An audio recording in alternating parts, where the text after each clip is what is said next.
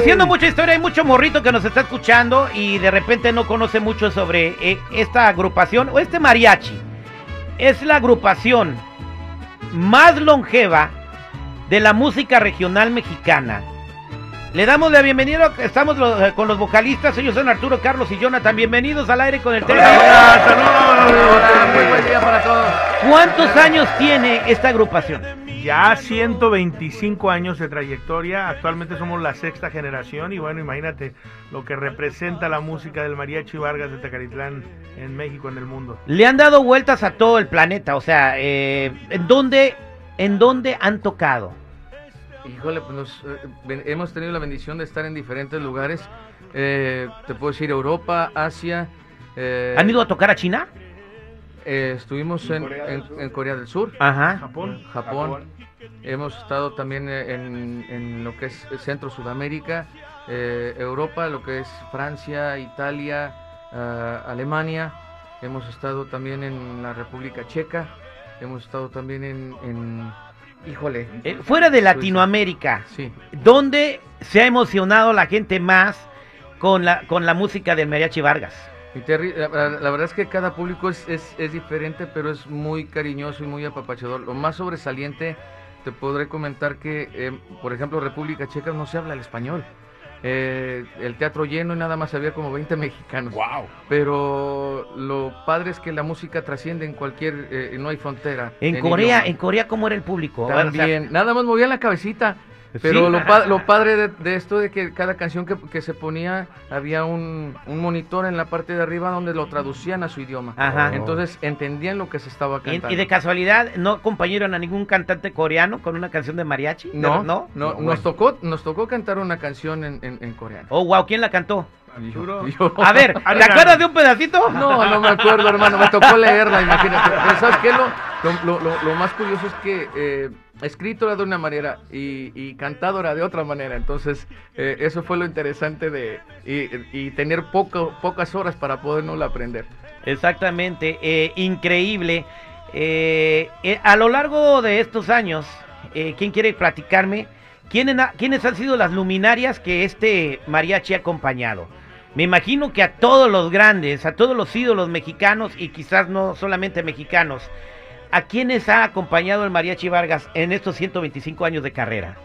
Pues yo creo que a todos, la verdad a todos. Si yo te- me pusiera a hacerte una lista, igual y se me va alguien. Los que pero- se te vengan a la cabeza. Mira, por ejemplo, de la época de oro, este Pedro Infante. Jorge Negrete, Miguel Aceves Mejía, eh, Lucha Villa, Lola Beltrán, este más para acá, Luis Miguel, ah, Amalia Mendoza, pues José Alfredo de Jiménez, todo lo que de José Alfredo casi lo hizo con el Mariachi Vargas, si no me equivoco, todo, todo lo de él.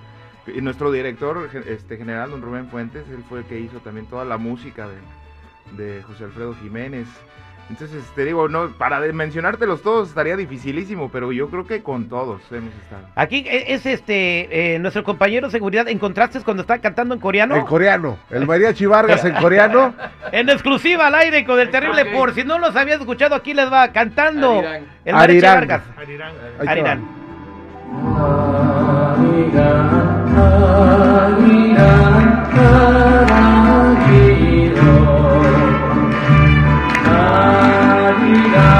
Va.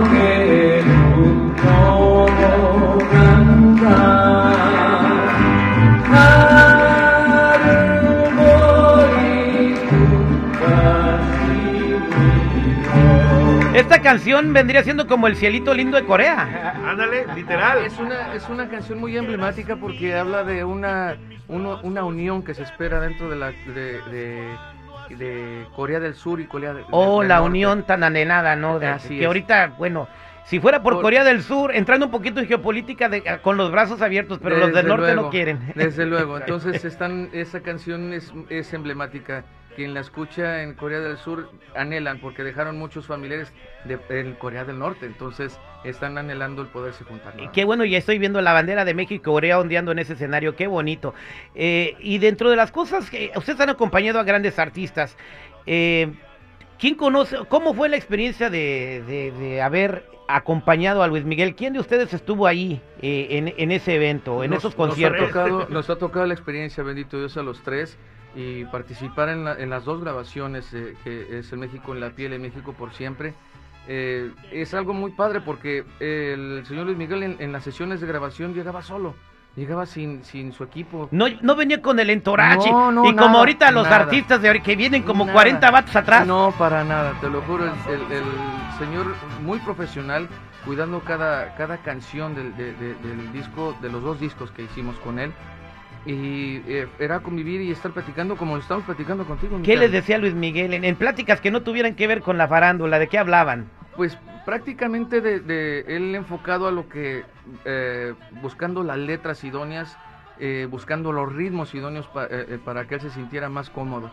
Entonces, en ese aspecto era, era platicar de eso y también platicar de cuando nos conocimos. Yo a, a él lo conocí, me tocó conocerlo en el Festival de América, esta es tu canción, yo tenía como... América, esta es tu canción, América, esta es tu Yo canción. desde No, ya ahí lo bien conocí grosero. desde como que será eh, unos 10, 12 años aproximadamente. Y pues fue hacer remembranzas de, de, de, de- de su historia y también parte de la historia de lo que es el ¿Qué comía. Luis Miguel? Porque a mí cuando, todo. cuando se había una sesión, De todo. ¿lo vieron taquear, echarse unos Sí. tacos de carne asada Sí, y todo? Sí, literal. Era lo que a veces aquí nosotros Literal. hacemos bromas en el, en el show. Digo, yo no me imagino a Luis Miguel echándose un taco de cabeza, güey. Sí, le- le- la verdad, la verdad que sí. Se echó hasta un- un- unos platitos de birria. Oh, Échale más cebolla. oh, wow. Échale más cebolla, señorita, por favor. Más cebollita. La Bien. la verdad, muy bien. Eh, bueno, ustedes tienen experiencias lindas con, con, con las figuras más muchas grandes. gentes, bendito Ajá. Dios, sí. ¿Han, han acompañado a algún cantante americano?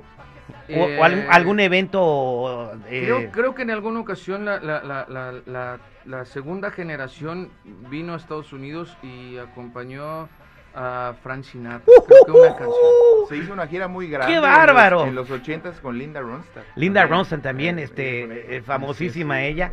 Pues bien, es un orgullo y que me da mucho, mucho, es, es- está muy padre que las generaciones nuevas que están escuchando el programa en este momento, digamos de 25 años a 30, que no conocieran o no conocían la trayectoria de ustedes, eh, pues que la conozcan. 125 años acompañando a todos, cantando en coreano, con el público ovacionándolos en todo el planeta.